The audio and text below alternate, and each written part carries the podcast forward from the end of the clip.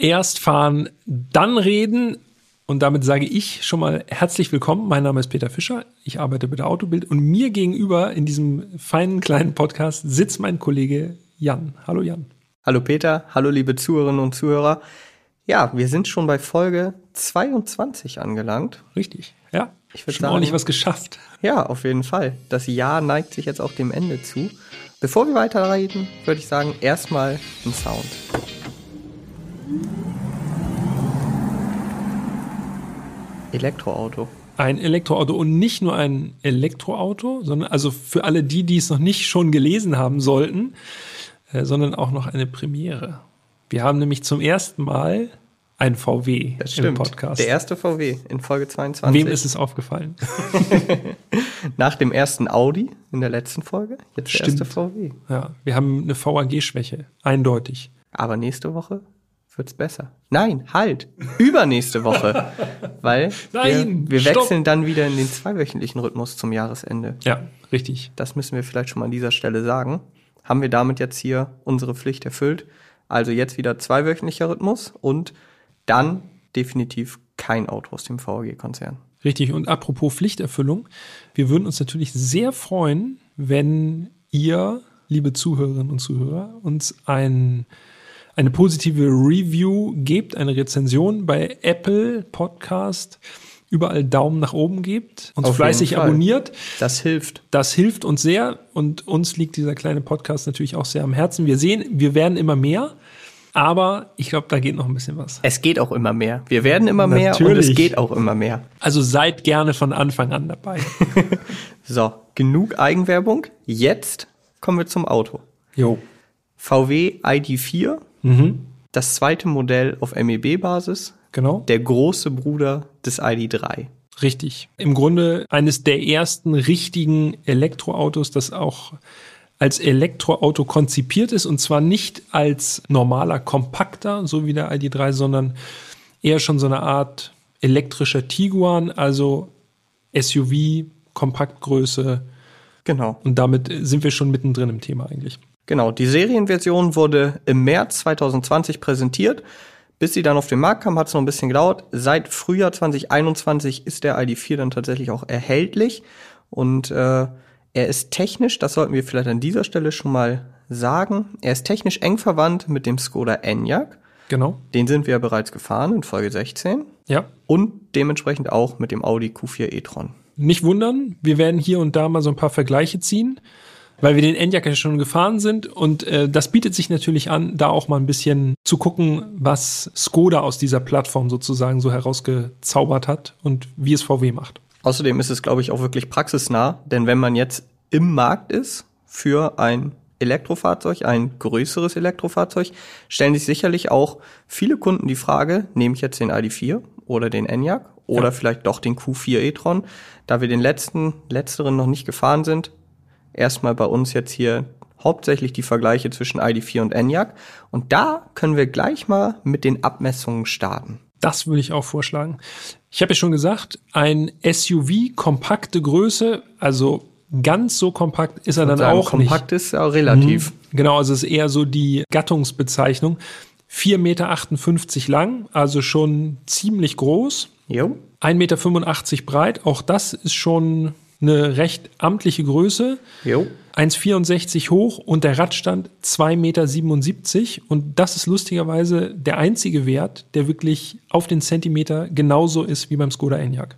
Denn der Enyaq ist etwas länger, jetzt komme ich mit den Abmessungen des Enyaqs um die Ecke, 4,65 Meter lang, also 7 Zentimeter länger, 1,88 breit, 3 Zentimeter breiter und 1,62 hoch, 2 Zentimeter flacher.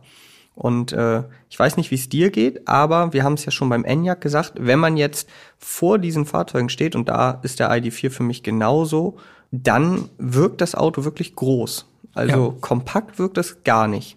Das stimmt. Überraschend groß. Du hast es beim Enyaq, glaube ich, äh, an den Außenspiegeln auch mal festgemacht. Und genauso ist es auch beim ID4. Jo. Auch der hat wirklich große Außenspiegel. Also fast schon so ein bisschen so äh, Transporter-Style Außenspiegel. Natürlich ein bisschen schöner geformt, irgendwie ein bisschen mehr Pkw-Style, aber trotzdem sehr, sehr groß. Große Ohren hat er. Ja, und ich glaube, von den Abmessungen können wir eigentlich schon mehr oder weniger direkt in die Optik übergehen, denn Stopp! das sind Ich habe noch was. Oh, Ich habe noch, ich habe noch den Kofferraum, denn wer sich Den für hätte ich jetzt beim Innenraum erwähnt, aber gut. Nee, wir, wir hauen ihn gleich schon raus. 543 Liter Kofferraumvolumen. Auch daran erkennt man schon, das ist ein größeres Auto, was nicht mit der Kompaktklasse so richtig zusammenhängt. Da sind ja so 400 Liter so gang und gäbe. Auch im Kofferraum verspricht der ID4 schon ein geräumiges Fahrzeug zu sein. Mehr zum Kofferraum später.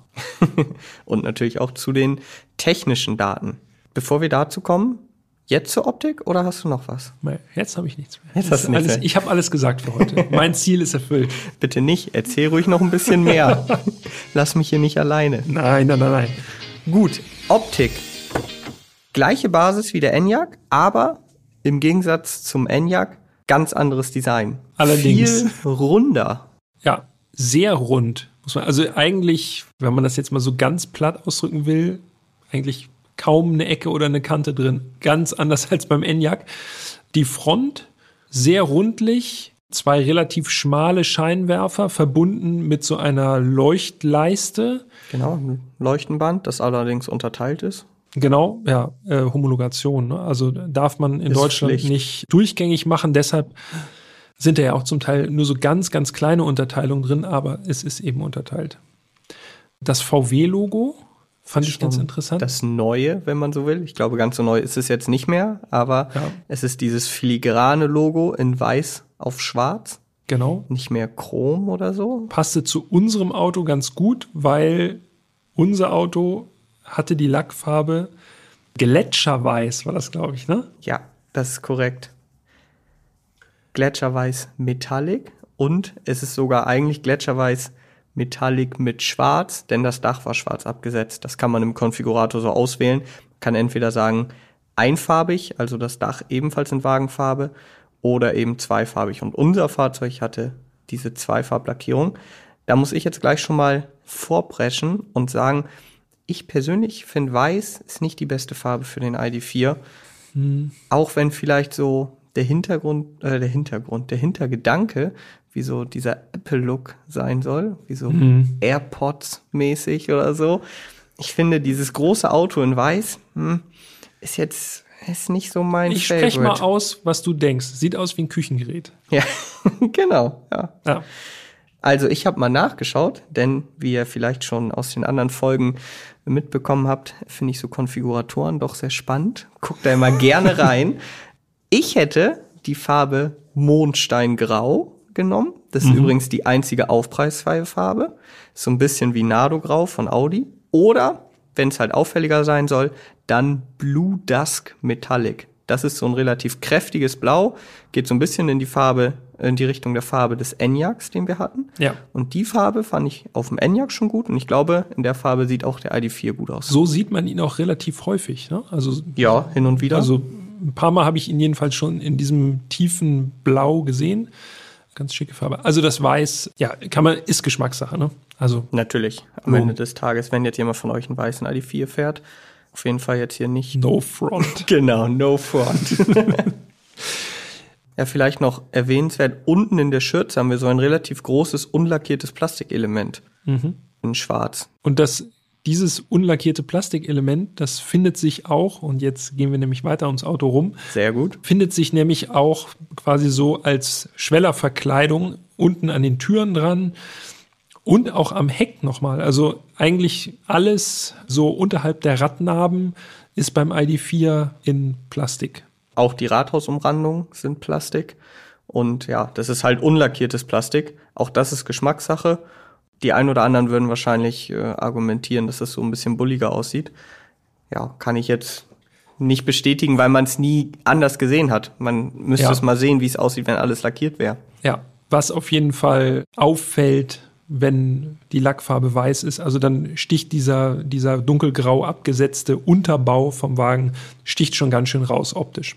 Wir haben schon erwähnt, der Wagen hat ein schwarzes Dach. Das ist dann vor allen Dingen hinten an der Dachkante zu sehen, wo dann auch so diese seitlichen Aeroteile an der Scheibe dann eben auch schwarz sind.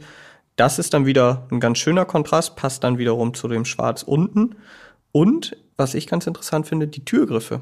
Denn die sind zum Reinfassen, also es sind versenkte Türgriffe, in Ja. der Tür versenkt. Das ist eigentlich ein ganz cooles Detail.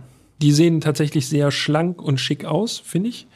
Wie sie sich bedienen, dazu kommen wir wahrscheinlich gleich noch. Jo. Das Heck lehnt sich optisch, muss man sagen, fast schon so ein bisschen an die Front an. Also auch hier haben wir wieder zwei Rückleuchten verbunden durch ein Leuchtband, das wiederum durch ein VW-Logo unterbrochen wird. Also, was mir aufgefallen ist, die Heckscheibe ist relativ schmal für so ein großes Auto. Und was ich sehr cool finde, sind die Rückleuchten. Das sind nämlich 3D-LEDs. Also die sieht man auch schon, wenn man sich die anschaut, selbst im ausgeschalteten Zustand, Ja. sehen die halt sehr cool aus, haben halt, ja, sind einzeln ansteuerbar, logischerweise auch. Das sieht schon, das sieht schon cool aus. Und dieses durchgängige Leuchtenband, wenn wir jetzt nochmal äh, die Brücke zum Enyaq schlagen, hat der Enyaq eben nicht. Ne? Da ist Ja. der Enyaq deutlich konventioneller designt. Ja, aber gerade wo du sagst, äh, dass diese Rückleuchten diese, diesen 3D-Look haben, das ist tatsächlich was, das ist optional, müssen wir gleich dazu sagen. Aber das ist was, das erinnert mich schon sehr stark an Audi. Ne? Also das ist wirklich äh, so einzelne leuchtende Plättchen, die so hintereinander äh, geschaltet sind quasi und die dann auch so eine Animation drin haben. Muss ich sagen, es sieht schon sehr, sehr gut aus. Das ist wirklich cool. Gefällt mir auch. Also da haben die schon was, top. was Cooles verbaut, auf jeden Fall. Wichtig noch, Felgen. Stimmt. Wir sind einfach quasi so ein bisschen Wir sind über das Profil direkt ans Heck. Felgen müssen wir nochmal erwähnen. Unser Wagen hatte äh, die 21 Zoll Felgen. Die größten, die kosten 1690 Euro extra. Serie sind 19 Zoll Felgen. Das ist ja schon mal gut. Aber das sind Stahlfelgen. Das finde ich tatsächlich verwundernswert. Ja, aber auch praktisch, ne? Also da musst du jedenfalls keine Sorge Ja. haben, dass du die Felgen irgendwo kaputt dengelst an der Bordsteinkante. Äh, Die haben übrigens auch Radkappen, das muss man dazu sagen. Ne? Ah, Also okay. jetzt nicht so Ja, ja. komplette Stahlis so, ne? Also das sind schon Stahlfelgen Ich mit würde die Radkappen ja abmachen. Und dann so richtig auf Basic. ich glaube, also ja, ich habe auch noch gar kein ID4 mit den ganz kleinen Felgen gesehen, Nee. weil die 21 Zoll, die passen schon gut. Also von der Größe, das muss man schon sagen. Also Ja. viel kleiner würde ich nicht gehen. Man sollte wahrscheinlich ab 20 sieht's gut aus und ich weiß nicht, ob die 19 Zoll, also würde ich auch gerne mal in Natura sehen. das Auto ist halt gerade im Profil wirklich sehr, sehr mächtig. Und wenn man da Ja. kleine Räder drauf hat, da vielleicht auch noch, ihr merkt es schon, wir haben es ja auch angekündigt, auch noch mal der Vergleich zum Enyaq. Der Enyaq hat serienmäßig 18 Zoll Felgen mit Radkappen, also noch ein Zoll kleiner. Das Auto ist genauso, oder ist ja eigentlich noch ein bisschen größer sogar. Ja. Ich glaube, die wirken richtig verloren. Was wirklich auffällig ist, ist dieses stark ausgestellte an den Radhäusern. Ne? Also sowohl vorne als auch hinten hat der ID4 so rundliche Formen, die den ganz schön bullig aussehen lassen. Aber trotzdem fast organisch im Gegensatz zum Enyaq, der, hatte ich ja gesagt, ne, so wie aus einem groben Klotz so rausgearbeitet Ja. wirkt. Ja. Das stimmt. Ja, das muss ich nochmal kurz loswerden. Alles klar. Der Enyaq und auch der ID4, die haben ja beide keinen Frank, ne? Ja, komisch eigentlich, denn Es wir haben ja vorne aufgemacht. Genau, also da hätte man ja eigentlich dran denken können, dass man Mhm. irgendwie den Stauraum maximiert. Wir haben ja vorne mal die Haube aufgemacht. Mhm. Da war viel Technik drin, so Kabel und Steuergeräte und alles Mögliche. Genau. Also meiner Meinung nach wäre da auch noch ein bisschen Platz gewesen, zumindest um Ladekabel rein zu äh, Ja, reinzuwerfen. wenigstens so eine kleine, kleine Aufbewahrungsschale oder so. Nee. Nee, ist nicht. Nee, gibt's nicht. Ja, das wäre auf jeden Fall, hätte dem Auto nicht geschadet. Andererseits kann man natürlich jetzt auch argumentieren, mit 543 Liter Kofferraum und der Kofferraum hat ja einen doppelten Boden, wo das Ladekabel reinpasst, hat man jetzt eigentlich keine Platzprobleme im ID4. Also das muss man ja schon fairerweise auch sagen. Aber Jetzt kommst du. wenn du wirklich das Auto als zum Beispiel reise-, familientaugliches äh, Fahrzeug nutzt, dann hast du natürlich, wenn du jetzt unterwegs bist auf der Autobahn, na gut, dann äh, bist du sowieso am Schnelllader, der hat ein eigenes Kabel. Aber wenn du jetzt den Kofferraum Volllädst volllädst das und Kabel da drunter. da drunter da ist das ran. Kabel. Ja, was dann? Ja, Katastrophe. dann bist du gepeitscht. und dafür wäre so ein Extrafach natürlich schon ganz nett. ja, also halten wir fest. für die nächste Generation, bitte an den Frank denken. VW. Korrekt. Okay. Noch was zur Optik? Ich würde noch so ein paar Sachen tatsächlich zum Licht sagen wollen. Ja, feel Denn äh, der hat ja nicht nur interessante Rückleuchten gehabt, der ID4, sondern die Scheinwerfer, also die vorderen Lichter, konnten auch was, was so ein bisschen unberechenbar war. Äh, ich glaube, es heißt IQ Light, ähm, also ein sehr intelligentes Licht. Wenn man an das Fahrzeug rantritt und man hat den Schlüssel dabei, dann wacht der ID4 sozusagen schon auf, die Scheinwerfer gehen an und äh, die Scheinwerfer sind sowieso Augen, die fixieren einen dann irgendwie und gucken einen dann an. Also der lenkt einmal den Scheinwerfer, ja, ich weiß nicht, ob er den wirklich zu einem zum Schlü in Richtung Schlüssel lenkt Nee, oder ob der einfach nur so ein bisschen rechts und links Ja, guckt. So. eher so. Aber äh, eigentlich ein ganz lustiges Feature, muss ich sagen. Also ich fand es ganz nett. Der hat halt ein bisschen was, äh, naja, so ein bisschen was Lebendigeres dadurch. Ne? Ja, das stimmt. Es ist Also uns er wacht richtig auf. ist uns mehrfach aufgefallen. Aber es kann natürlich auch ein bisschen verwirrend sein, wenn man einfach nur an dem geparkten Auto vorbeigeht, gar nicht zum Auto eigentlich hin will. Und dann guckt dich dieses Auto mehr oder weniger in Anführungszeichen an, wacht auf. Aber ja, diese, äh, dieses IQ-Light, das sind LED-Matrix-Scheinwerfer, die bewegen sich halt so hoch und runter, links und rechts. Ist Ja. halt eine neckische Spielerei. Und dann gibt es noch ein Lichtspektakel beim ID4. Ja. Und dazu hat VW sogar eine Pressemitteilung mal rausgegeben. Und zwar in den Außenspiegeln sind Projektoren. Das ist jetzt keine besondere äh, Erwähnung wert eigentlich, weil das haben ganz viele Autos, dass irgendwie das Logo, entweder das Markenlogo oder irgendwie ein Schriftzug äh, oder beim Mustang beispielsweise dieser, dieser Mustang, also das Pferd, genau. das auf dem Boden projiziert wird. Kann man ja heutzutage sogar schon nachrüsten. Ne? Gibt es teilweise ja. auch schon entweder für den Außenspiegel oder auch für die Türunterseite. Genau, kann man und das auch in Farbe, ne? Genau. Also richtig. Äh, Es ist auf jeden Fall ein beliebtes. Nachrüstfeature bei vielen Fahrzeugen. Und was, was wird ein ID4 wohl auf den Boden projizieren? Und das haben wir uns tatsächlich auch gefragt und wir haben es sogar gesehen. Also wir standen davor und konnten diese Form hier überhaupt kein nicht entziffern. So. Äh, es wird nämlich nicht das VW-Logo auf dem Boden projiziert oder der Schriftzug ID4 oder irgendwas, was mit dem Auto jetzt offensichtlich zusammenhängen würde, jedenfalls äh, meiner Meinung nach, sondern es wird so, ein so ein Rautenmuster auf dem Boden projiziert, Ja. was mit ein bisschen Fantasie so aussieht wie das Renault-Logo. Ja, das stimmt. Mhm. Was soll das?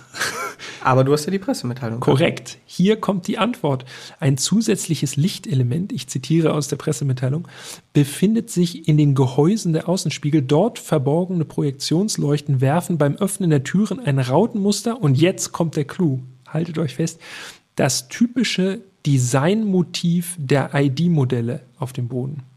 Ja, das ist wirklich interessant, denn Zur Kenntnis genommen. wo findet sich denn dieses typische Rautenmuster noch wieder in dem Fahrzeug? Also ich weiß es nicht. Wo, außer bei dieser Umfeldbeleuchtung, wo ist das noch? Wieso ist das ein typisches ID-Markenzeichen? Ja, ich weiß es nicht. Höchstens noch äh, die Lufteinlässe in der Schürze vorne. Haben die so ein Rautenmuster? Ja. Also, Mit etwas Fantasie. wir gehen weiter. Wir machen die Tür auf, glaube ich. Haben wir ja quasi gerade, um Genau. uns dieses äh, Logo auf dem Boden projizieren zu lassen. An dieser Stelle sollten wir vielleicht einmal erwähnen, welches Modell des ID4 wir hatten, denn das ist tatsächlich auch gar nicht so leicht, beziehungsweise muss man ein bisschen aufbröseln, denn äh, es gibt den ID4 in verschiedenen Ausstattungsvarianten und logischerweise auch mit verschiedenen Antrieben. Und unser Fahrzeug war der ID4 Pro Performance Max. Und falls jetzt jemand von euch parallel zu diesem Podcast am Konfigurator sitzt und sagt, ja, da gucke ich gleich mal rein, Ja, dann viel Vergnügen. ja, dann äh, könnten wir dich jetzt zappeln lassen, dich da richtig schön lange suchen lassen. Aber wir müssen es hier an dieser Stelle erwähnen. Also in dieser Ausstattungsvariante Pro Performance Max gibt es das Fahrzeug nicht mehr zu bestellen. Denn Pro Performance Max war mehr oder weniger wie die First Edition und die war eben nur auf eine Stückzahl von, ich glaube, 27.000 27.000. Mhm. limitiert und äh, deshalb gibt es den Pro Performance Max so nicht mehr. Aber bevor ihr jetzt sagt, ja, was erzählt ihr uns denn jetzt hier von so einem Auto, was man gar nicht mehr kaufen kann, man kann ja den ID4 noch kaufen, auch als Pro Performance und Max ist eigentlich nur eine Vollausstattung, mehr oder weniger. Also das Auto hatte schon ab Werk dann eben eine sehr, sehr gute Ausstattung, hatte fast alle Extras schon an Bord. Dementsprechend teuer war auch der Basispreis des Pro Performance Max, 58.820 Euro. Und wenn man jetzt also in den Konfigurator geht, dann findet man verschiedene ID-Modelle, ID4-Modelle und wir hatten dann quasi als Äquivalent den Pro Performance und der kostet aktuell ab 44.915 Euro. Jetzt habe ich ganz viel Mein Kopf erzählt und ausgeholt, aber es ist nicht leichter. Also einfacher kann ich es nicht formulieren. Ja. Nee, nee, hast du schon gut gemacht, auf jeden Fall. Wirklich. ist, mir wäre das nicht so gelungen. Es ist ein bisschen undurchschaubar alles, ne? Ja. Also diese Pakete, diese Ausstattungspakete, dann noch verschiedene Akkus. Und verschiedene Motoren, das ist und ja auch dann noch. auch noch Extras, die man natürlich auch noch dann dazu bestellen kann, weil es gibt ja immer noch Sonderausstattung. Genau. Aber um es jetzt quasi vereinfacht auszudrücken, also unser Fahrzeug hatte die größere Motorisierung, die angeboten wird und eine sehr, sehr umfangreiche Ausstattung schon. Und das erklärt jetzt auch, warum wir dann eben hier viele Extras quasi jetzt ansprechen, die unser Fahrzeug eben verbaut hat, die in dem Max serienmäßig waren, die aber beim normalen ID4 einfach in Anführungsstrichen dazu gebucht werden können. So. Und jetzt steigen wir ein. es war also wirklich ein bisschen ausgeholt, aber es war nötig. Fangen wir gleich mal an. Wir hatten die Ergo-Aktivsitze. Ich starte einfach mal mit den Sitzen. Und das sind Sitze mit integrierter Kopfstütze. Manch einen stört das ja, mich persönlich nicht, aber mit 1,83 bin ich auch nicht unbedingt der Maßstab. Da kommst du wieder ins Spiel. Wie hast du denn auf diesen Sitzen gesessen? Ich persönlich muss sagen, ich habe auf diesen Sitzen sehr gut gesessen. Mich hat es auch nicht mit der integrierten Kopfstütze gestört. Da gibt es andere Autos, wo äh, die Kopfstütze sozusagen niedriger sitzt und mir dann äh, in den Nacken drückt. Das werden Großgewachsene wahrscheinlich kennen, dieses Phänomen. Beim ID4 war das nicht der Fall. Ich fand die Sitze wirklich bequem, voll reisetauglich, Auf sehr angenehm, sehr angenehm. Sehe ich ganz genauso. Ich finde immer noch ein witziges Detail. Fahrer und Beifahrer hatten klappbare Armlehnen Richtig? und ich fühle mich dann immer wie so ein Busfahrer. Ja, so, Ich, also ich weiß nicht, so eine Armlehne, die man runterklappt, die am Sitz befestigt ist, Ja. die versprüht bei mir immer so Bus-Vibes. Ich find's gut. Passt zum Auto auch so äh, vom, von der Charakteristik her. Jetzt nicht der Bus, aber so dieses, äh, dieses Entspannte, dass man sich da äh, auf Autobahnetappen mal so die Lehne da so runterklappen kann, fand ich gut. Ja, Sehr angenehm. auf jeden Fall sehr komfortabel. Dann können wir noch sagen, dass der Großteil des Interieurs bei unserem ID4 schwarz war. Allerdings, Ausnahme, Armaturenbrett und Türtafeln, die waren braun. Und äh, das hat mir persönlich nicht so gut gefallen. Das wirkte ein bisschen unruhig. Ich habe aber nachgeschaut. Wer möchte, kann das auch alles in schwarz haben. Also das, was bei uns braun war. Wenn ihr jetzt sehen wollt, wie das aussieht, dann könnt ihr natürlich euch die Bilder reinziehen unter autobild.de, alles zusammengeschrieben bei Instagram. Da seht ihr noch Innenraumbilder des ID4. Und äh, ja, braun ist Geschmackssache. Alles in schwarz hätte mir persönlich besser gefallen. Aber gut. Als der ID4 präsentiert wurde im Studio, da war äh, unsere Kollegin Katharina, schöne Grüße gehen raus, äh, und da hatte das Fahrzeug sogar auch noch ein weißes Lenkrad. Das gibt's auch immer noch. Kann man auch noch haben. Ja, ist, äh, das ist dann noch mehr Geschmackssache. Vor allen Dingen würde mich mal interessieren, wie das dann aussieht, wenn man 100.000 Kilometer mit äh, vielleicht dann doch nicht immer ganz sauberen Händen an so Weiß einem ist das dann nicht mehr. weißen Lenkrad rumgekurbelt hat. Also ich bin bei dir, ich würde den auch äh, gerade im Innenraum auch ein bisschen dezenter halten. Ja. Von den Farben her. Ja. Aber Materialien, um Ja. darauf nochmal zu sprechen zu kommen, fand ich adäquat Also die Materialauswahl auf jeden Fall besser als im ID3. Das würde ich definitiv so unterstreichen. Ja. Ich persönlich finde, bei einem Auto, was in dieser Ausstattung über 60.000 Euro kostet, da gab es hier und da dann doch noch ein paar Sachen, die sich in meinen, für meinen Geschmack dann doch nicht ganz so hochwertig angefühlt haben. Aber ja, ist halt äh, auch da Geschmackssache. Vielleicht sagen einige, das finden sie total gut. Ich bin zum Beispiel auch gar kein Fan von diesen Hochglanzflächen, die Ja. so hochglanzschwarz sind. Die sind super kratzeranfällig. Dauert drei Wochen und dann sieht Ja. man jeden Kratzer da drauf. Genau. Und davon hatte der ID4 auch tatsächlich einige.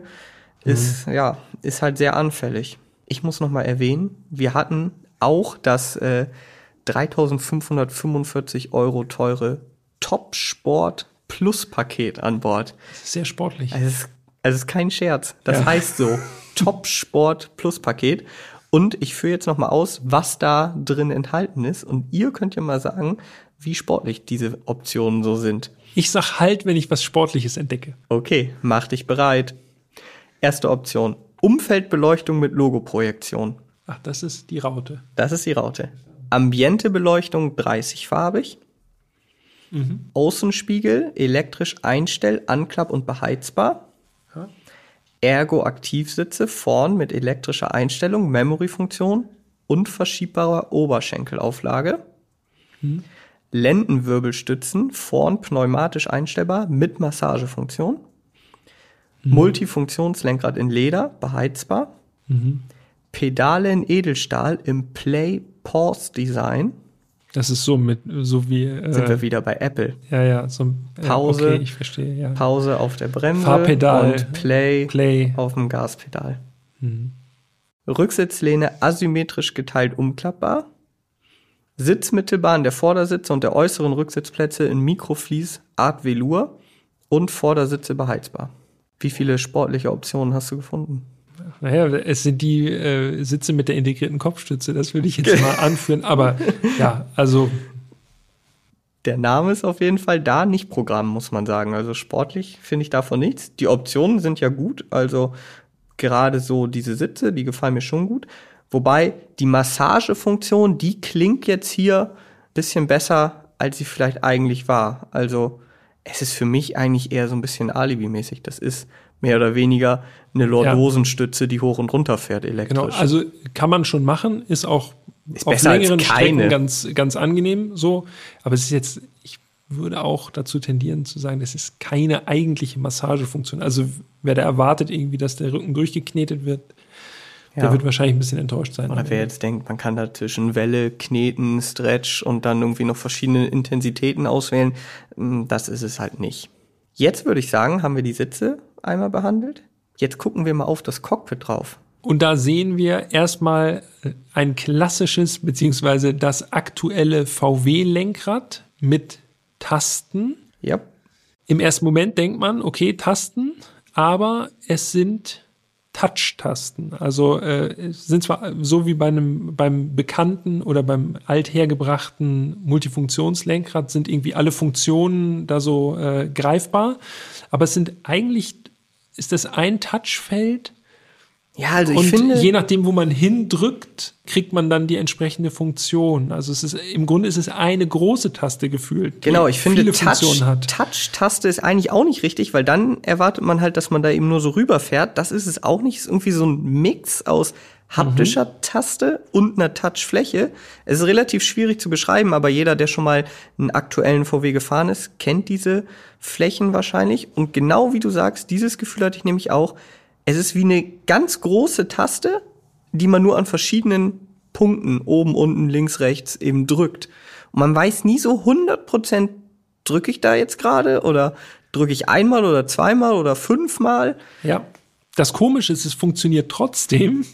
Ja. Also ich, also von der Funktion her alles in Ordnung, das geht, aber das Gefühl beim Drücken ist eigenartig. Man drückt gefühlt irgendwo rein. Genau. Und dann Und passiert hofft- auch noch das, was man, dass was man das sich gedacht passiert, hat. was man möchte. Außerdem gibt es auch so, zum Teil gab es bei mir jedenfalls so Doppelklicker, dass so Mhm. glück, glück. Und äh, ja, das äh, ist dann ein bisschen eigenartig. Es ist so ein bisschen, es gibt nicht so richtig schönes Feedback. Da muss man tatsächlich sagen, ist für mich ein Rückschritt. Also ich habe jetzt in Vorbereitung auf diesen Podcast nochmal nachgeschaut, welches VW-Modell, aktuelle VW-Modell, denn noch die normalen klassischen Lenkradtasten hat. Mhm. Ich habe rausgefunden, wenn ich mich nicht irre, Passat Facelift. Passat Facelift, ja. Der hat noch die normalen Tasten und die sind für mein Empfinden viel, viel besser zu bedienen. Also die Bedienbarkeit bei den, diesen Touch-Tasten, die ist ja auch da, aber es ist eben so eine, es herrscht schon eine Verwirrung bei mir. Ich da irgendwo drücke und hoffe, dass einfach das passiert, was ich möchte, laut, leise. Bei den anderen Tasten drücke ich halt genau diese Taste und es passiert einfach das, was ich möchte.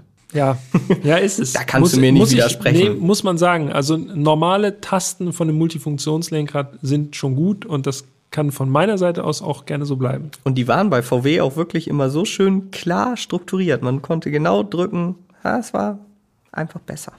Gut. Schauen wir mal hinter das Lenkrad. Bloß nichts ändern. Ich bin da, ich bin da ganz strikt. Hinter das Lenkrad, Ja. gute also, Idee, denn vom, vom grundsätzlichen Layout ist es im ID4 genauso wie im Skoda Enyaq, nämlich ein kleiner Monitor oder ein kleines Display hinter dem Lenkrad oder vor dem Lenkrad, wenn man Genau. jetzt in Fahrtrichtung guckt, äh, und ein mittiger großer Monitor, wo dann Infotainment-Geschichten drauf laufen. Genau. Und dieser kleine Monitor vor dem Lenkrad, äh, der ist ein bisschen anders positioniert als beim Enyaq. Der sitzt nämlich quasi auf der äh, Lenksäule, also ist direkt am, äh, am äh, schwenkbaren Lenkrad quasi dran. Und der steht halt frei und ist nicht ins Cockpit eingelassen. Beim Enyaq ist er ja so eingebaut und hier im ID4 steht dieses Display eben frei.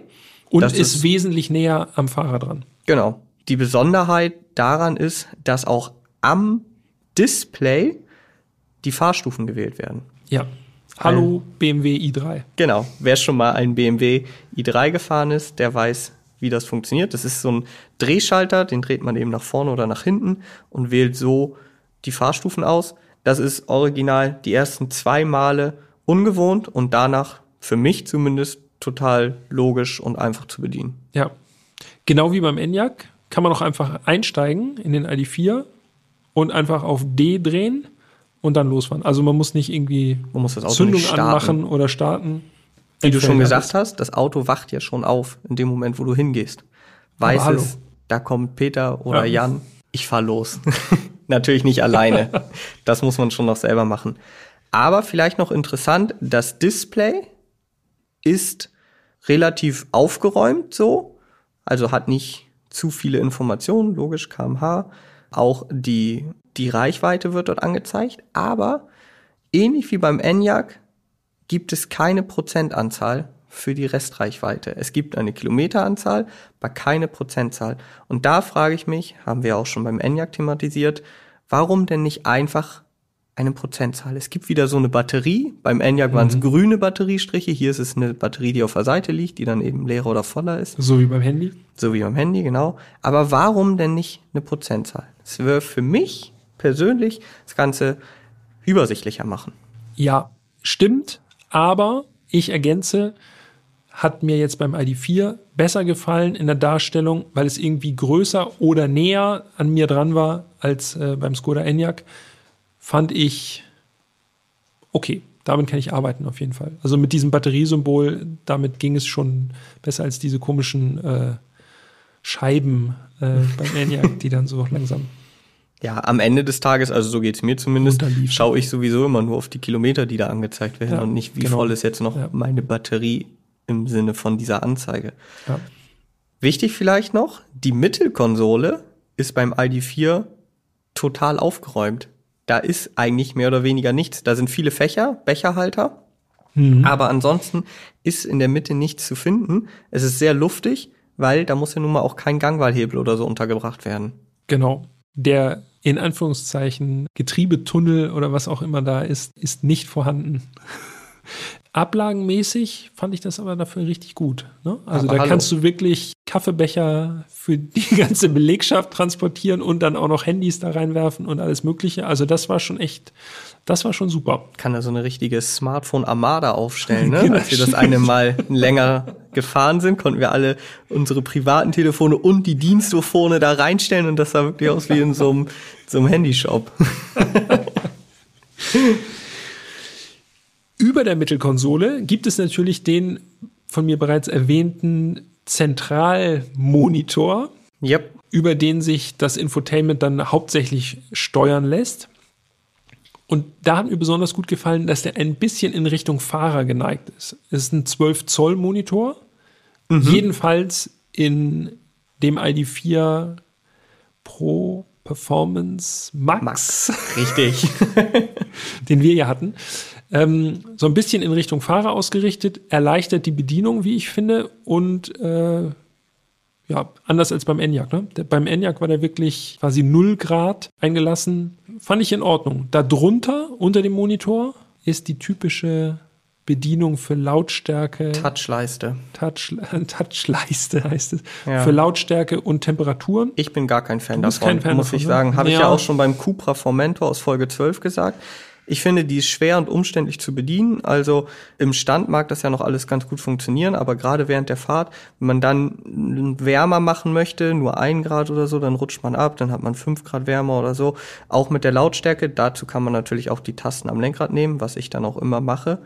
Und was hinzukommt, was mir jetzt wieder ganz stark aufgefallen ist, wo es ja auch dunkler draußen wird, diese Fläche ist nicht beleuchtet.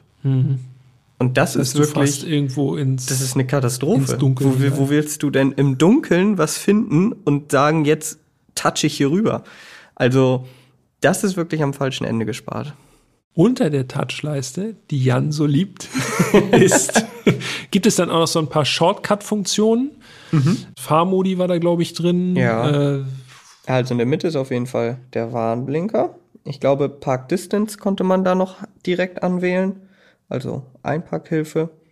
Ja, also daran, dass wir jetzt nicht mal mehr wissen, welche Knöpfe da drauf liegen, kann man, glaube ich, sehen, dass wir die jetzt nicht so häufig benutzt haben. Also außer die Fahrmodi habe ich da eigentlich gar keinen, gar keinen von benutzt. ich muss es trotzdem jetzt noch mal jetzt, äh, jetzt gilt's. Jetzt gilt's. Ich kann ja in der Zwischenzeit, während Peter da sucht, noch mal kurz erwähnen, was nämlich sehr positiv ist. Beim ID4 ist ein Navi serienmäßig an Bord. Auch in der Basisversion Pure ist das Discover Pro Navi an Bord. Und das kostet ja im Enyaq extra, falls ihr euch daran zurückerinnern könnt. Und da hat uns auch noch eine Zuschrift erreicht. Denn Manfred hat uns geschrieben auf die Enyaq-Folge, dass er vermutet, dass wir keine Elektrofahrer sind. Denn seiner Meinung nach ist ein E-Auto ohne Navi nicht zu gebrauchen. Er schreibt, wie soll eine dynamische Ladeplanung in Abhängigkeit vom Akkuzustand erfolgen? Lieber Manfred, erstmal vielen Dank für deine Zuschrift und liebe Grüße an dieser Stelle. Ja, ich gebe dir insofern recht, dass natürlich die dynamische Ladeplanung am besten mit dem Navi an Bord funktioniert, aber ich vermute einfach mal, dass das mit dem Smartphone heutzutage mit dem Smartphone funktioniert das meiner Meinung nach ähnlich gut. Also ich schaue einfach auf dem Smartphone, welche Ladesäulen sind jetzt in der näheren Umgebung zu finden, fahre dahin und kann dann aufladen. Also ich will nicht sagen, dass das Navi nicht wichtig ist, aber essentiell weiß ich nicht. Wer ein Smartphone hat, kommt damit meiner Meinung nach genauso gut voran. Und Peter ist immer noch am Suchen. Na, findest du noch was? Jo, ich habe es rausgefunden. Und zwar gibt es folgende Shortcuts. Menü. Das ist allerdings für das Parkmenü, also alles, was das Parken betrifft. Dann einmal eine, ein Shortcut für die Klimabedienung. Dann Assistenzsysteme und Mode, also der Fahrmodus. Sehr gut. Haben wir das geklärt. Haben wir das auch geklärt? das war eine schwierige Geburt. Jetzt muss man noch sagen, unser Fahrzeug hatte auch das Infotainment-Paket Plus an Bord. Das inkludiert ein Head-Up-Display. Dazu muss ich eine kurze Anekdote loswerden. Ich habe den ID4 abgeholt und äh, das Head-Up-Display war, weshalb auch immer, ausgestaltet. Also es war nicht an. Aber man kann ja sehen, anhand dieses Kastens vor der Windschutzscheibe, dass das Fahrzeug ein Head-Up-Display hat.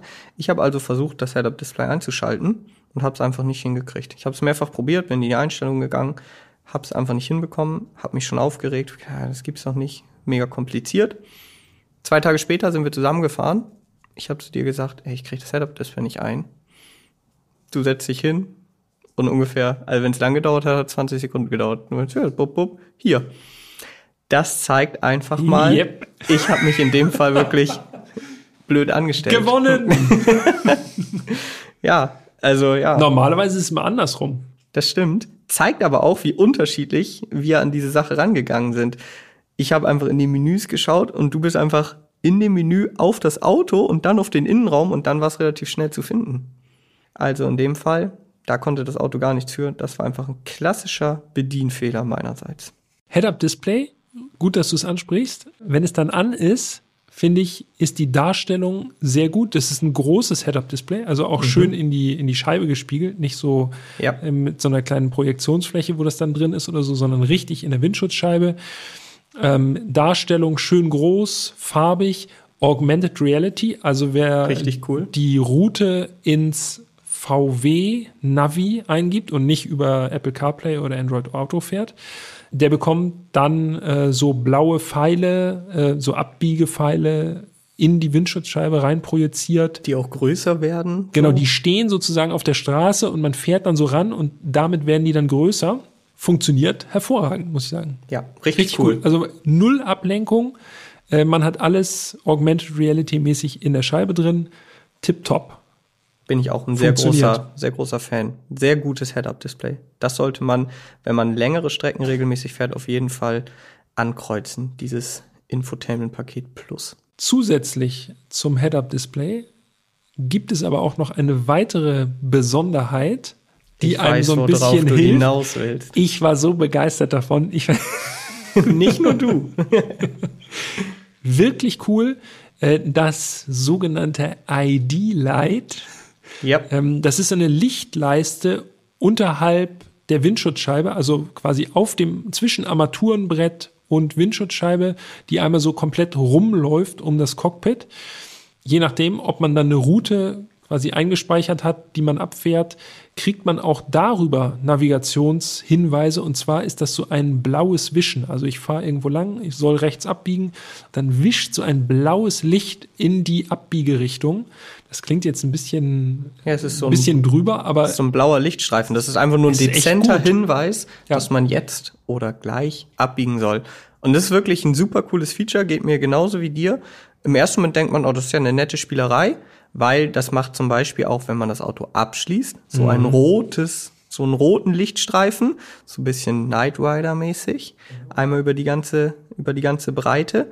Beim Aufschließen wird es dann weiß. Aber es ist wirklich hilfreich, wenn man mal nicht aufs Head-Up-Display schaut oder so, einfach diesen unterschwelligen Hinweis noch über dieses Licht zu bekommen. Richtig cool. Ja. Fast schon ein Highlight für mich. wenn man die, ja. Ja, Weil ich so auch klingt, noch in klingt eigenartig, aber ist tatsächlich so. Also Ja. zum Fahren super angenehm, gerade wenn man in einer fremden Stadt unterwegs ist oder so und dann noch mal so einen Lichthinweis bekommt. Hervorragend. Wenn man die Spracherkennung aktiviert und benutzt, dann ist das auch, äh, dann leuchtet das weiß, ne? mhm, genau. Und man kann sozusagen dem ID4 beim Überlegen zugucken. Und äh, wenn man die Spracherkennung nutzt, dann überlegt der ID4 viel. Ja, da muss ich sagen, vom Kommen Highlight zum Lowlight, denn Es äh, muss gesagt werden. die Sprachsteuerung hat immer, wenn ich sie äh, probiert habe, wirklich super schlecht funktioniert. Also Adressen mehrfach eingesprochen, langsam, schnell, in verschiedenen Reihenfolgen. Und jedes Mal hat der ID4 dann gesagt, sie können. Und Ich muss sagen, wenn das Ja, dreimal. so, so Vorschläge dann. Ne? Genau. Sie können das folgendermaßen sagen oder Sie können jetzt Genau, Sie können jetzt sagen, mir ist kalt. anmachen oder so. So. Ja, genau. Und nach dem dritten Mal muss ich ganz ehrlich sagen, ey, sowas macht mich aggressiv. Ich sitze dann da drin und denke mir, Mann, versteh mich doch einfach. Wie langsam soll ich denn noch sagen? Und äh, ja, also Sprachsteuerung ähm, gar nicht gut.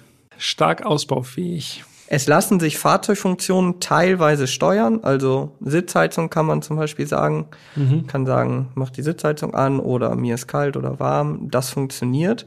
Aber zum Beispiel auch Sachen wie Ambientebeleuchtung ändern per Sprachbefehl, geht nicht. Also das ist wirklich noch. Äh Oder nach Hamburg navigieren. Das war, das war meine Herausforderung. Ich wollte nämlich zurück nach Hamburg und der ID4 hat verstanden, dass ich gerne Burger essen will und hat mir schon mal vorsorglich so ein paar Restaurantvorschläge rausgesucht.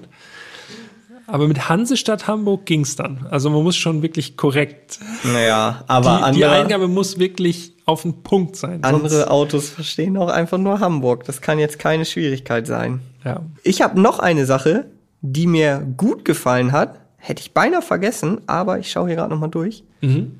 Und zwar das Panoramadach. Ja. Denn unser I ID4 hatte ja eben die fast Vollausstattung. Und da gab es, im, wenn man jetzt nachkonfiguriert, das Designpaket Plus, habe ich nochmal nachgeschaut. Das hat dann die 3D-LED-Rückleuchten, LED-Matrix-Scheinwerfer und eben auch ein Panoramadach. Und das ist wirklich richtig cool. Das ist ein Dach aus Glas über eigentlich die gesamte Dachfläche. Es lässt sich zwar nicht öffnen, aber ist dafür auch komplett ohne Unterteilung und schafft wirklich so ein super luftiges Raumgefühl. Wenn man jetzt äh, laden muss, kann man schön die Sterne angucken. So wie wir in Wolfsburg, ja. So wie wir in das Wolfsburg. stimmt. Ja, also An das, der Ionity-Säule im Gewerbegebiet kann man sich die Sterne angucken. das ist tatsächlich eigentlich auch noch eine Anekdote, die wir, die wir noch mal droppen müssen. Ne? Unsere Ladereise. ja, wir haben äh, eine etwas längere Reise mit dem ID4 unternommen Richtung Wolfsburg und äh, wollten dann abends laden, sind zur ersten Ladesäule gefahren, die uns das Auto auch angezeigt hat. Schön bei einem VW-Händler auf dem Hof quasi den ID4 nach Hause gebracht, nach Wolfsburg zu einem VW-Händler. ja, dann haben wir festgestellt, okay, ähm, unsere Ladekarten funktionieren dort nicht. Sämtliche Ladekarten. die sind sonst eigentlich wirklich ziemlich flächendeckend, muss man sagen. Aber da nicht. Und unsere Idee war, ja komm, wir stellen das Auto eben da ab. Und dann war das nur 500, 600 Meter vom Restaurant, essen was, danach schön Akku wieder voll. Ja, war aber nicht, wegen der falschen Ladekarte. Dann sind wir weitergefahren zur Ionity-Ladesäule. Die war allerdings dann schon gar nicht mehr so nah dran. Ne? Also es waren schon, ich glaube, zwei, zweieinhalb Kilometer. Also zu weit, um eben zurückzulaufen, was zu essen und dann das Auto wieder abzuholen. Und es gab eine zeitliche Begrenzung. Man muss, durfte, glaube ich, nur eine Stunde oder Ja, zwei eine Stunden? Stunde, meine ich. Eine Stunden laden. Ey, ganz ehrlich, im Gewerbegebiet, naja, alles war frei. Alle Ladesäulen waren frei. Nein, nee, stimmt nicht. Nee, stimmt, stopp. war- waren halt, der andere. Wahrheit verpflichtet. Nicht alle Ladesäulen waren frei, aber nachher waren alle bis auf unsere frei. Sagen wir Genau, so. wir waren, wir haben am längsten durchgehalten. Ja, und dann haben wir uns also da hingestellt und äh, gewartet. Mit Ionity geht's schon recht flott, das muss man sagen. Also von 120 Kilometer Reichweite auf 400 in einer Stunde. Wir hatten eine Ladegeschwindigkeit von maximal 75 kW. Mehr ging nicht, obwohl VW spri- verspricht, dass bis zu 125 kW möglich sein sollen. Und wir waren aber auch nicht die einzigen, die an dieser Ionity-Station ein bisschen gedrosselt unterwegs waren. Es war nämlich noch ein anderer ID4 da, ne? Genau. War das ein ID4? Da ja, war ein ne? ID4, Genau, ja. und äh, die hatten äh, auch 75 kW. Da haben wir nämlich noch geguckt. Nicht, dass die an der Säule mehr ziehen als wir. Hätten wir nochmal umgeparkt. Aber 75 war Max. Aber es war trotzdem relativ schnell.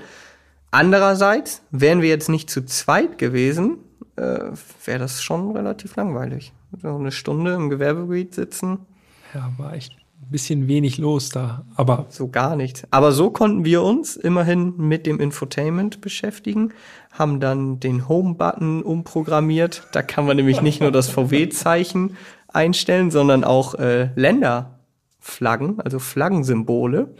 Und wir haben einfach mal Schottland genommen. genau. Oder wenn man jetzt äh, portugiesische Flagge gut findet, dann Geht auch. genau. Je nach, je nach Lust und Laune kann man da äh, den Home-Button konfigurieren, quasi in seinem Aussehen. Ah, also äh, es gibt natürlich strenge Ja. Vorgaben, also man kann nicht alles nehmen, aber zumindest Länderflaggen und das VW-Logo. Das ist ja auch schon mal was. Und dabei, fällt mir gerade ein, ist uns ja noch was richtig Kurioses aufgefallen. Erinnerst du dich, was wir mit der Heizung festgestellt haben? Ja, ja, Wir ja. haben ja, wir hatten jetzt ja genug Zeit, eine Stunde, konnten da alles drücken und so. Und dann ist uns aufgefallen, wenn man die Heizung auf die höchste Temperatur einstellt, und das beim ID4 30 Grad, das finde ich schon krass. Also bei den meisten geht nach 26, steht dann einfach nur High. Ja. Beim ID4 geht's wirklich bis 30 Grad. Wenn man die auf 30 Grad stellt, dann sinkt die Reichweite um 70 Kilometer, Also die, die angezeigte angezeigte, ja. Reichweite. Ja. Das ist total krass. Stellt man auf 29,5 runter, also ein halbes Grad weniger, ist alles wieder beim Alten. Also wieder 70 Kilometer mehr Reichweite angezeigt. Das ist wirklich ein richtig cool. Ich weiß nicht, ob es ein Bug ist oder. Also es ist auf jeden Fall komisch. Und du hast dich ganz schön erschrocken im ersten Moment, Ja, als du einfach nur mal so aus Spaß auf alles, was geht, die Heizung und dann auf einmal, wupp, ist die Reichweite komplett Genau, dann dachte ich, scheiße, wieso haben wir denn jetzt hier wieder so einen Rückschritt? Wir waren doch eben schon bei 320 und auf einmal wieder bei 250. Tja, wenn sowas in Echtzeit berechnet wird, dann kommt es zu solchen Veränderungen da. Das war viel zum Innenraum, ne?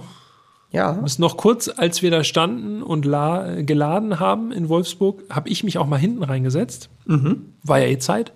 Und muss sagen, ähnlich wie im Enyaq, auch für 1,95 große Menschen hinten gut Platz. Nicht ganz so viel Kopffreiheit wie im Enyaq, aber ich würde mal sagen, wenn man 1,90 groß ist, kann man da wahrscheinlich echt äh, super aufrecht drin sitzen. Also du wirst wahrscheinlich überhaupt keine Probleme haben. das muss man sowieso sagen. Also, falls das noch nicht klar rüberkam, der ID4 hat ein sehr gutes Raumgefühl.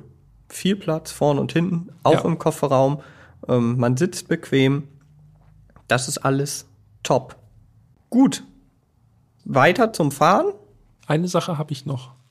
Na bitte. Und zwar links vom Lenkrad ist diese Touch-Licht-Bedieneinheit. Hm. Kennen wir auch schon von vielen anderen Fahrzeugen. Die ist so links unten am Armaturenbrett. Da, wo sonst bei den meisten Autos auch der Lichtschalter ist. Genau. Und mir ist aufgefallen, dass man die wirklich sehr gewissenhaft bedienen muss, denn ich habe irgendwann mal, was wollte ich denn? Ich glaube, ich wollte die Lüftung auf Maximum stellen, wenn ich mich richtig entsinne. Nee, äh, Heckscheibenheizung wollte ich anmachen.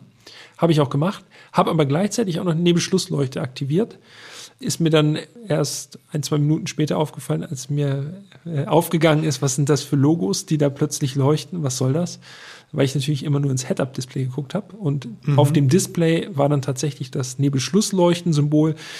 Also auch da muss ich sagen, ist Touch nicht unbedingt von Vorteil. Also ich habe jetzt keine Wurstfinger. Ich habe da nicht irgendwie aber so mit der, mit der alles so. Genau, so mit der flachen Hand einfach äh, die Heckscheibenheizung angemacht.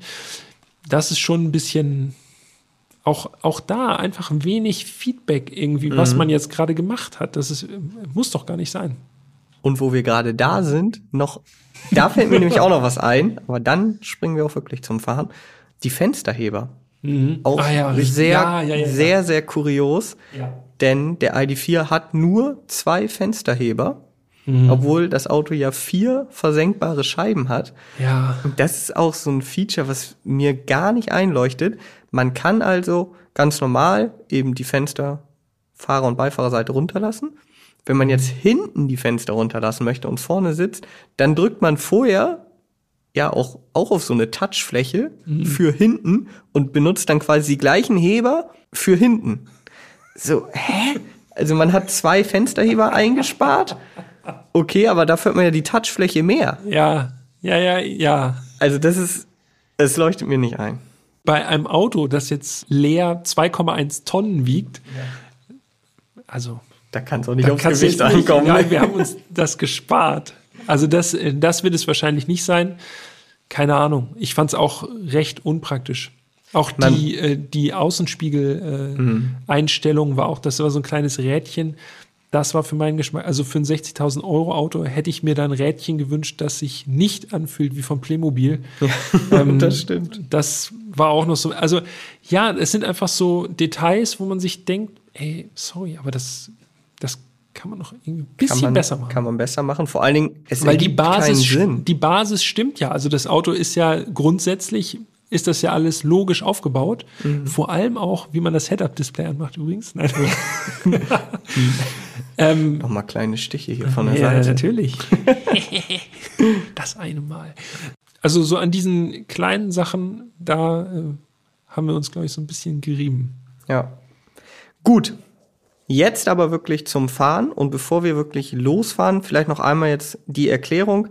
Also unser Fahrzeug, der Pro Performance, hat 150 kW, 204 PS sind das umgerechnet, ein Motor an der Hinterachse, also Hinterradantrieb und eine 77 Kilowattstunden Batterie.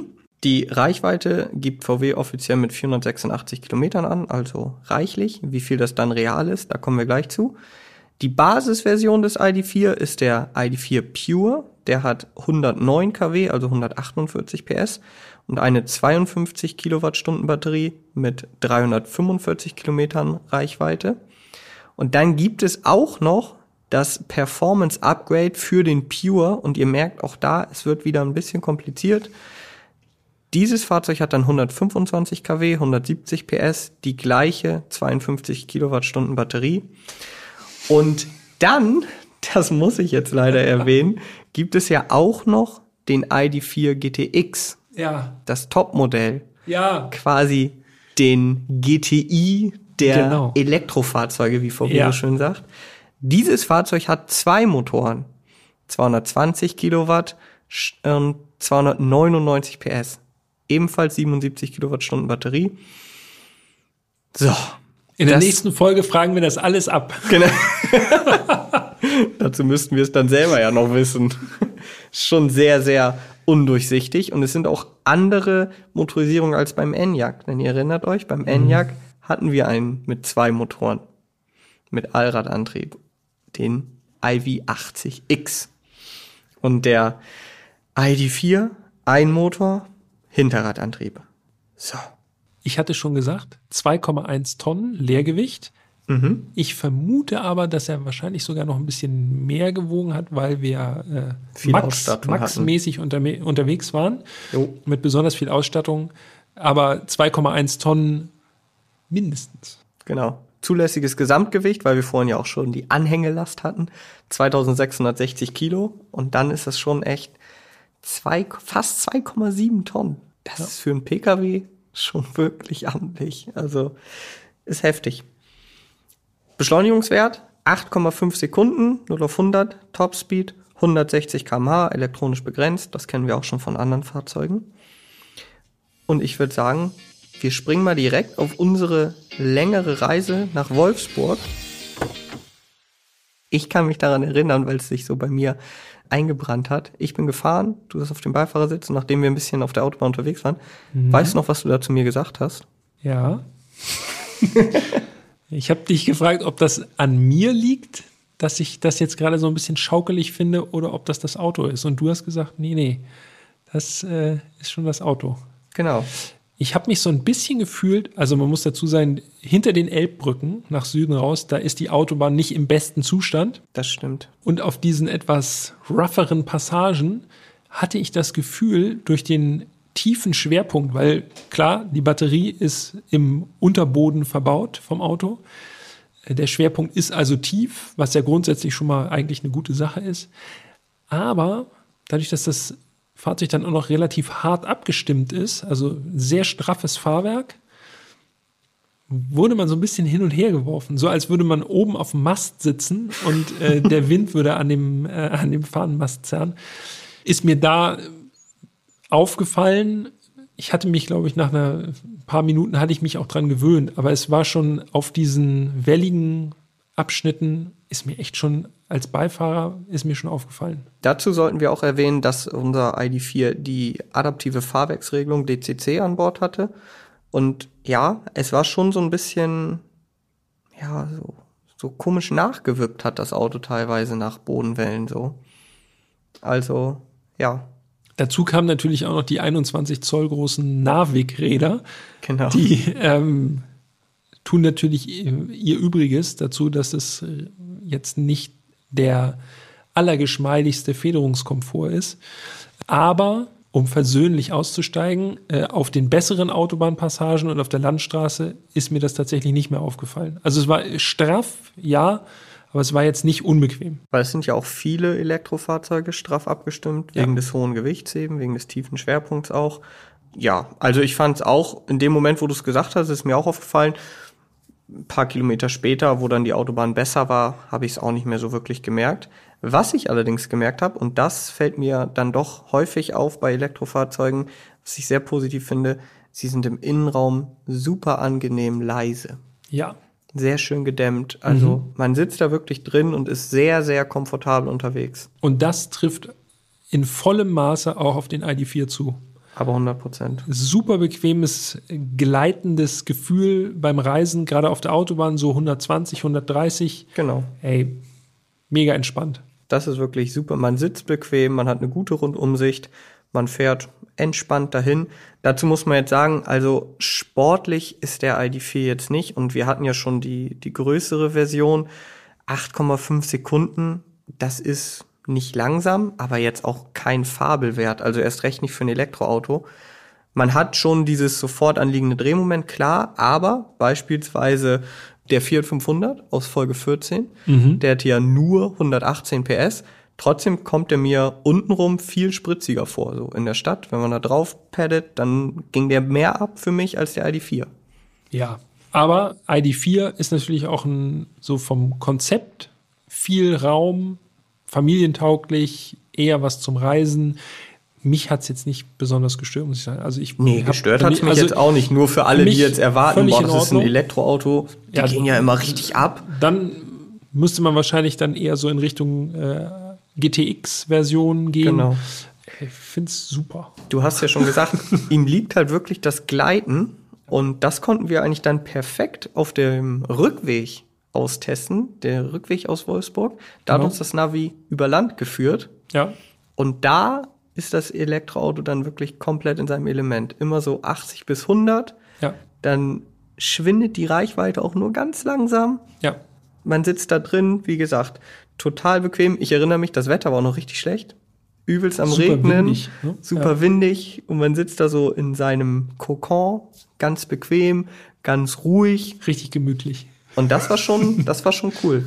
Ja, stimmt. Und da ist mir auch noch etwas aufgefallen. Es gibt neben dem Fahrmodus D für Drive, gibt es auch noch B, dann wird stärker rekuperiert. Genau. Das kann man quasi manuell einstellen. Und es gibt aber auch noch so eine automatische Rekuperation, die auf Navi-Daten basiert. Und zwar ja, war es so, krass. wir sind äh, auf der Landstraße gefahren, 90, 100, so um den Dreh. Dann kam eine Ortschaft und wie zum Beispiel auch im Audi A6, der dann schon im Head-Up-Display so ein kleines Logo hat, jetzt bitte vom Gaspedal gehen, mhm. sozusagen. Es lohnt sich jetzt einfach nur zu ausrollen zu lassen. Genauso war es auch im, im ID4, kleines Logo, jetzt vom Fahrpedal gehen, dann geht man runter und dann hat der ID4, ohne dass man irgendwas gemacht hat, quasi in die Ortschaft rein rekuperiert ja. Und man hatte wirklich am Ortsschild verlässlich 50 km/h. Also auch unabhängig davon, ob man jetzt ein bisschen früher oder ein bisschen später vom Fahrpedal runtergegangen ist mit dem Fuß, hat er dann dementsprechend weniger oder mehr rekuperiert. Super. Ja, das stimmt. Ich weiß noch, als wir da drin sitzen, äh, saßen und du mir sagst, ey, guck mal, jetzt bremst er, jetzt rekuperiert er von alleine. Und dann hast du es beim nächsten Mal nochmal gemacht. Das war schon, war schon beeindruckend. Also es hat wirklich zuverlässig funktioniert. Wichtig, der Verbrauch natürlich. Also VW sagt offiziell nach WLTP 486 Kilometer Reichweite für diese Version. Ja. Das klingt ja schon mal gut. Auf sagen, jeden ne? Fall. Also, also fast das 500, das sollte, sind so Werte. Äh sollte für die meisten längeren Trips, wo man ja eh mal eine Pause irgendwann einlegt, auf jeden Fall ausreichend sein. Und äh, ich habe auch noch mal nachgeschaut. Den Verbrauch gibt VW nach WLTP mit 19,5 Kilowattstunden auf 100 Kilometer an. Und wir haben 22 Kilowattstunden verbraucht. Im Mittel. Im Mittel, genau, mhm. im Durchschnitt. Und das finde ich schon wirklich okay. Also ich würde sagen, wenn man sich jetzt nicht sonderlich einschränkt, so wie du eben sagtest, 120, 130 auf der Autobahn, also jetzt nicht unbedingt 160, dann sind so um die 400 Kilometer realistisch. Also ich bin auch einmal gute 300 Kilometer so am Stück gefahren. Fand das auch, also da bin ich, äh, hatte ich nicht das Gefühl, dass das jetzt irgendwie kritisch wäre am Ende raus. Nee. Im Gegenteil. Ich bin tatsächlich so gefahren, dass der ID4 in die Reserve gegangen ist mal. Mhm. Hm, bei 75 Kilometer hat er also angezeigt, bing, Akkustand niedrig und so. Und dann hatte ich das Gefühl, dass die Diskrepanz, also der Unterschied zwischen der verbleibenden Kilometerzahl der Route und der ähm, möglichen Reichweite geringer wurde. Also der wurde in diesem Reservebereich wurde der eher konservativer, was die Reichweitenangabe anging. Also man mhm. hatte mehr Reichweite plötzlich oder die ging wesentlich weniger stark runter. Und das fand ich ganz cool, zumindest das mal rausgefahren zu haben, dass der jetzt nicht irgendwie äh, in der Reserve auf einmal bumm sind nochmal 20 Kilometer weg, ohne dass man das Gefühl hat, man hat irgendwas jetzt gemacht. Aber hast du auch die Heizung auf 30 mal gemacht? Nee, das habe ich nicht. Dann wäre wahrscheinlich die Reichweite direkt null. Okay, wir müssen stehen bleiben. nee. Aber ich hatte das, das gute Gefühl, dass der ID4 noch so ein bisschen Strom sozusagen in der Hinterhand behält. Ich habe kaum was von dieser Reserve verbraucht, obwohl ich glaube, ich hatte noch zehn Kilometer äh, bis nach Hause. Ja. Und äh, die Restreichweite hat sich kaum verändert. Ja, das, das sind ja irgendwie cool. drei, vier Kilometer runtergegangen. Also tipptopp. Auch super, dass du es mal getestet hast. Ich äh, entweder traue ich mich nicht oder ich lade halt einfach immer zwischen. Also das ja. ist sowieso für mich so ein Learning, seitdem wir mehr Elektroautos fahren. Also man darf halt nicht so wie mit einem Verbrenner einfach fahren, bis er leer ist und dann laden, sondern überall, wo geht, halt immer zwischenladen. Also so mache ich es zumindest. Ja. Immer wenn ich das Auto abstelle, ob es nur für eine Stunde oder zwei ist und eine Ladesäule in der Nähe habe, stelle ich es halt direkt an die Ladesäule. Man kann es ja manchmal so takten, dass man denkt, okay, das müsste eigentlich reichen. Mhm. Hätte auch, wenn ich da jetzt irgendwie 30 Kilometer vor Hamburg nochmal an, die, an den Schnelllader gegangen wäre, hätte ich mich wahrscheinlich auch ein bisschen geärgert irgendwie. Aber hat ja haut ja alles hin. Und das ist auch ein, gut, das mal zu testen, wie genau dann die Anzeige ist. Ne? Ob, Auf jeden Fall. Ob dann wirklich noch genug Strom drin ist oder nicht. Ich meine, kann ja jetzt um Hamburg kann jetzt relativ wenig passieren. Da findet man schon irgendwo eine Säule.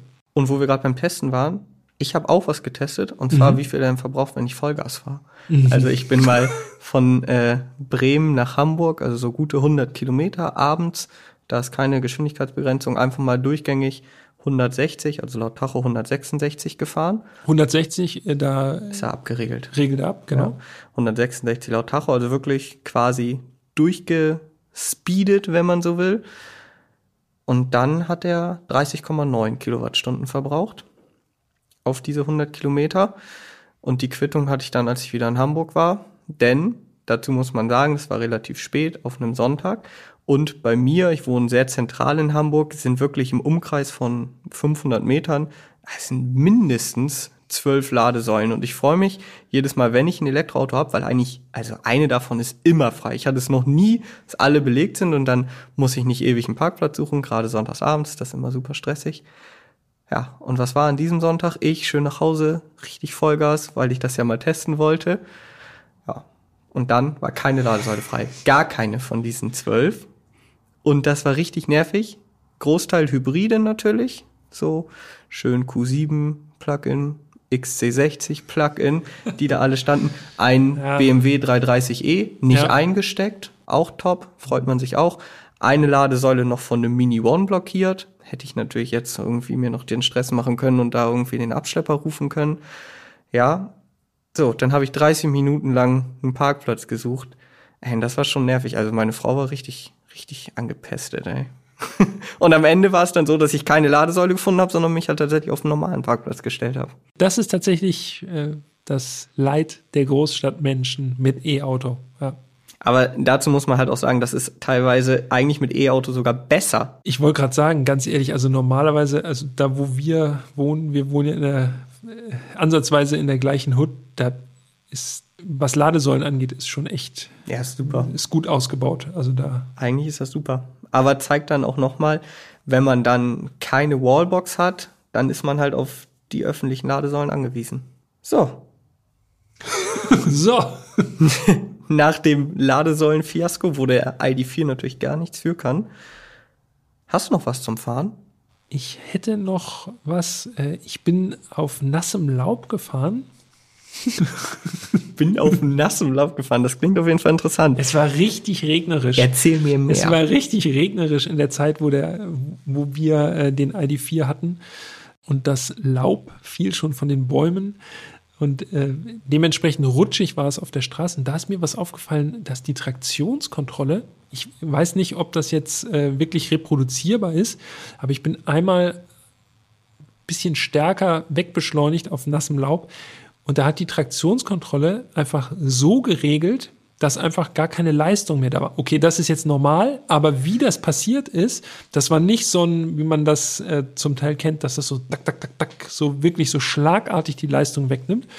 Das war einfach, ich habe einfach das Fahrpedal, das Play-Pedal Play genau, ich wollte gerade sagen. gedrückt ähm, und es ist einfach kaum was passiert. Also der ID4 rollte so los, ganz langsam. Fand ich irgendwie, also es fand ich auf jeden Fall bemerkenswert. Ich, weiß nicht, ob das, ob das jetzt normal war, dass der das immer so macht, aber fand ich ganz interessant, dass das offensichtlich so gut geregelt war. Ich habe davon gar nichts mitbekommen eigentlich, wie das eingreift. Ja, klingt auf jeden Fall kurios. Dazu kann ich jetzt nichts sagen. Ich bin nicht so viel auf nassem Laub gefahren. ich, das ist mein Hobby, auf nassem Laub fahren.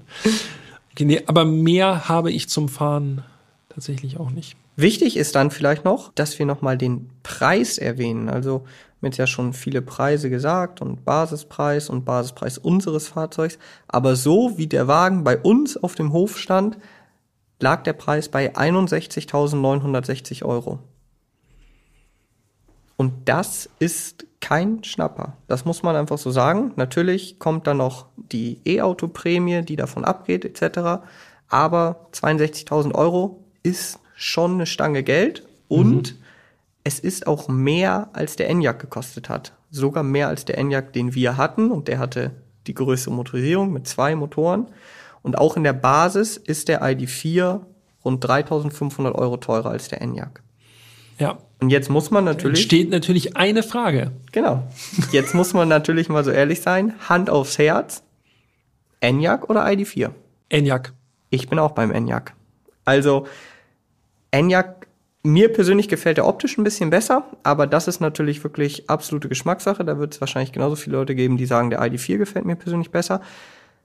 Weshalb gefällt mir der Enyaq dann im Summe besser? Ich finde, die Materialauswahl im Enyaq ist besser.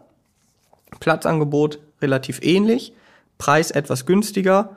Reichweiten auch sehr ähnlich. Und äh, ja, so komme ich tatsächlich unterm Strich dazu, dass ich mich auf jeden Fall für den ENIAC entscheiden würde.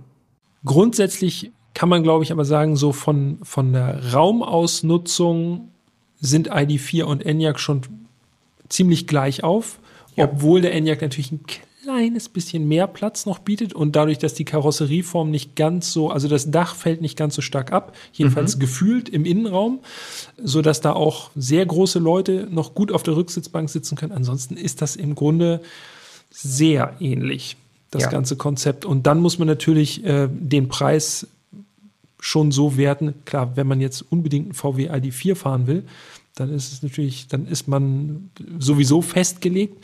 Aber wenn man jetzt äh, quasi frei entscheiden kann und einfach nur ein SUV mit E-Antrieb haben will, äh, das ordentlich Platz bietet, also ich würde dann auch zum Enyaq tendieren. Also wir beide sind uns einig. Mhm. Aber jetzt wollen wir natürlich auch noch eure Meinung hören. Wofür würdet ihr euch entscheiden? Skoda Enyaq oder VW ID4?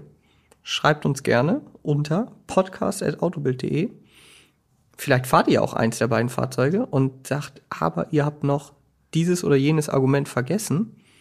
Auch das wollen wir natürlich gerne hören.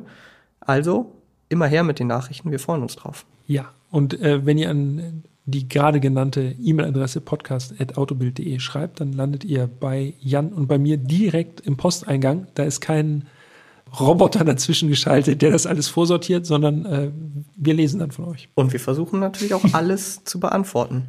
Richtig. Solltet ihr Interesse daran haben, schreibt uns auch gerne, welche Autos wir mal fahren sollen und über welches Auto wir mal äh, berichten sollten. Auch da haben wir schon einige Zuschriften bekommen. Zum Teil waren das tatsächlich auch einige Autos, die wir sowieso schon auf unserer streng geheimen Wunschliste hatten. Ja. Ähm, trotzdem, wir sind für jeden Vorschlag zu haben und äh, sind da offen. Wenn sich das irgendwie organisieren lässt, dann äh, nur zu. Manchmal kommen da auch Wünsche, die nicht ganz so leicht umzusetzen sind. Also äh, McLaren F1. Nee, F1 wurde tatsächlich nicht gefragt, aber P1. P1 war das? Ja, okay. P1. Also F1 wäre ja noch unwahrscheinlicher, aber auch P1, hm, weiß ich jetzt nicht, ob McLaren da sagt, ja, den könnten wir da nochmal rausgeben. Also, McLaren, falls ihr zuhört, es wurde sich der P1 gewünscht. Gut, das war's vom ID4, würde ich sagen. Ganz schön lange Folge, wenn ich hier so auf die Schön Zeit lang. gucke. Ja, aber ist auch, finde ich, ein Auto, über das man sich sehr gut unterhalten kann, weil es tatsächlich ja auch für VW ein sehr, sehr wichtiges Auto ist. Definitiv. Äh, und dementsprechend äh, kann es ruhig mit einer langen Podcast-Folge auch gewürdigt werden. Definitiv, das stimmt. Und jetzt können wir noch mal die Vorfreude anheizen. In zwei Wochen, denkt dran, in zwei Wochen, nächste Woche nicht, musste ich auch erstmal dran denken. Da kommt noch mal wirklich was Besonderes. Ganz was anderes in jeglicher Hinsicht als der ID4. Könnt ihr euch drauf freuen. In diesem Sinne, Ich freue mich schon.